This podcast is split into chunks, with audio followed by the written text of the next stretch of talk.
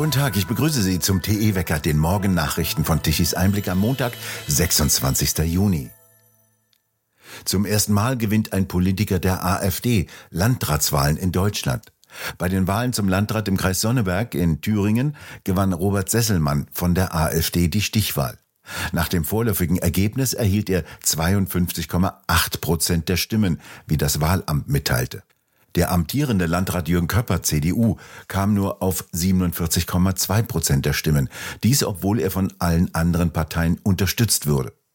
Köpper nannte das Ergebnis enttäuschend und sprach von einem schlechten Tag für den Landkreis Sonneberg und Thüringen. Der Chef der AfD, Tino Kropalla, twitterte nach dem Wahlsieg, dies sei erst der Anfang und fuhr wörtlich fort, wir überzeugen die Mehrheit mit unserer Politik für die Interessen der Bürger. So würden wir für Deutschland die Wende zum Guten erreichen. Thüringens Innenminister Georg Mayer, SPD, nannte das Ergebnis als Alarmsignal für alle demokratischen Kräfte. Es heiße jetzt, parteipolitische Interessen hintanzustellen und gemeinsam die Demokratie zu verteidigen. Politik und Demokratie sei der Wettstreit um die besten Ideen und nicht um die größte Empörung, so Mayer.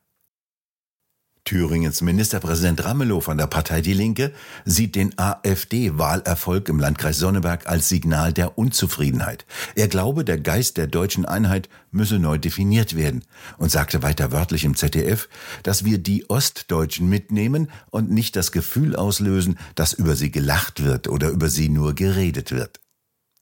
Sesselmann und die AfD bestritten den Wahlkampf vor allem mit Bundesthemen wie dem umstrittenen Heizungsgesetz, der hohen Inflation oder den gestiegenen Flüchtlingszahlen. Sesselmann ist dreifacher Vater und seit 1998 Volljurist und seit 2013 Fachanwalt für Arbeitsrecht in Sonneberg.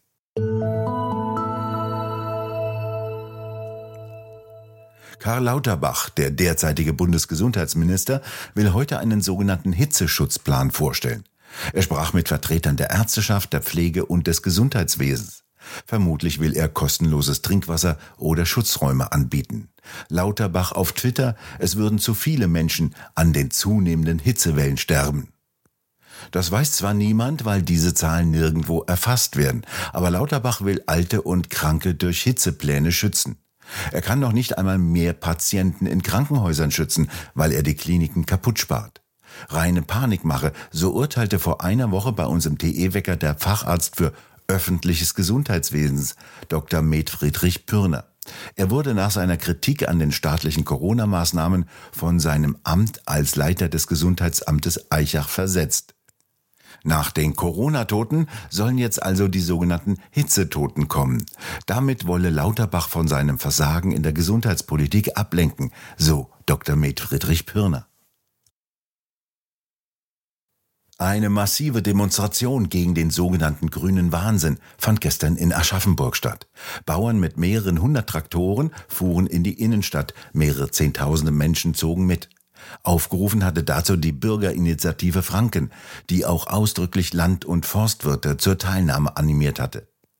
Landwirte berichteten in Reden von zu vielen Quoten und Vorschriften, die normale Landwirte während ihrer Arbeit nicht mehr erfüllen könnten, und davon, wie die derzeitige Landwirtschaftspolitik die Lebensmittelproduktion zerstört. Heute wollen sich die EU-Außenminister in Luxemburg treffen und über den Machtkampf in Russland reden. Merkwürdig ist die plötzliche Ruhe unmittelbar nach dem sogenannten Putschversuch der Wagner-Söldner. Ralf Thiele, Oberst AD, CEO von Stratbird Consulting und Vorsitzender der politisch-militärischen Gesellschaft zu Berlin. Können Sie als Militärexperte die merkwürdigen Vorgänge beurteilen? Die Revolte gegen Putin durch Prigoschin gestern war unerhört. Keiner hatte damit gerechnet. Keiner konnte auch erwarten, dass Prigoschin sich mit einer Rolle rückwärts wieder aus diesem Marsch nach Moskau befreit. Sehr früh war klar, dass wir hier einen Lackmustest sehen, nämlich einen Lackmustest für Putins Stabilität. Würde sein Regime diesem überraschenden Druck standhalten, würde es sachgerecht reagieren und schnell vor allen Dingen und das Problem lösen. Ganz offensichtlich ist Putin ein Verlierer dieser Revolte, denn er zeigte sich zögerlich, unentschieden, auch unwirksam, Denn diese militärisch vergleichbar leichte Aufgabe, einen Konvoi auf einer Autobahn über eine lange Strecke aufzuhalten, ist ihm und seinen Streitkräften nicht gelungen, obwohl er ein paar Hochwertsysteme ins Rennen geworfen hat, darunter elektronische Kampfmittel, Kampfhubschrauber, andere Kräfte. Es ging einfach immer weiter mit Wagner, bis Prigoschin sich entschied, die Truppe umzukehren. Seine Macht, Putins Macht, wackelt. Dennoch hat es ein für ihn zunächst glückliches Ende genommen, denn Prigoschin hat von sich aus den Vormarsch beendet und will das Land verlassen. Was bedeutet denn dieser Vorgang weltpolitisch gesehen? Weltpolitisch ist das tatsächlich auch ein bedeutsames Ereignis, denn wer bis jetzt globalpolitisch schaute, sah China im Fokus der USA als größte weltpolitische Aufgabe, die Ukraine dahinter. Jetzt ist Russland an die erste Stelle gerutscht. Die Stabilität Russlands ist eigentlich der Elefant im Raum, den Elefanten, den man jetzt ja zähmen, bändigen muss, damit hier keine unfassbaren, unkontrollierbaren Dinge in Russland selbst geschehen. China rutscht auf Platz zwei und die Ukraine rutscht auf Platz drei. Dass das so überraschend kommen konnte, liegt auch am Mangel an russlandspezifischer Expertise.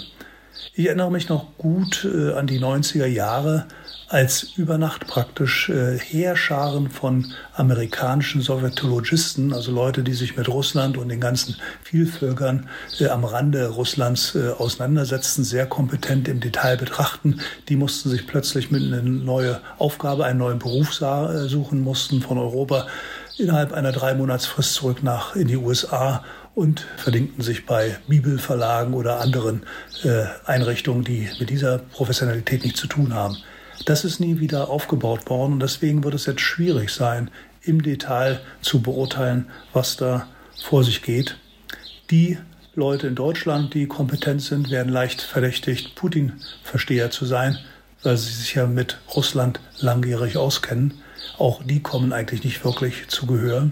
Und von daher ist unsere Politik gefordert, ohne diese Expertise in den USA und ohne die Expertise auch in Deutschland äh, etwas zu tun, was am Ende stabilitätsfördernd ist. Was das für die Ukraine bedeutet, muss noch gesehen werden. Faktisch musste Putin seine Macht von der Grenze, von der Front zur Ukraine umlenken ins eigene Land um dort der Wagner-Truppe und ihrem Vorstoß zu begegnen. Für die Ukraine ist das eine Chance, jetzt ihren Schwerpunkt der Gegenoffensive zu setzen. Wir werden in den nächsten Tagen erleben, ob das gelungen ist. Ralf Thiele, haben Sie vielen Dank für das Gespräch. Es wird heute etwas wechselhafter, von Norden kommen dichtere Wolken, eine Kaltfront überquert im Laufe des Tages von West nach Ost. Sie bringt Regenschauer mit Gewittern mit, von denen der Süden allerdings meist nichts abbekommt. Die Temperaturen reichen von 24 Grad bis 32 Grad, wie in Nürnberg. Und nun zum Energiewende-Wetterbericht von Tichys Einblick. Deutschland hatte gestern Mittag um 12 Uhr einen Stromverbrauch von relativ geringen 54,8 Gigawatt. Die konventionellen Kraftwerke lieferten mittags nur 11,4 Gigawatt an elektrischer Leistung.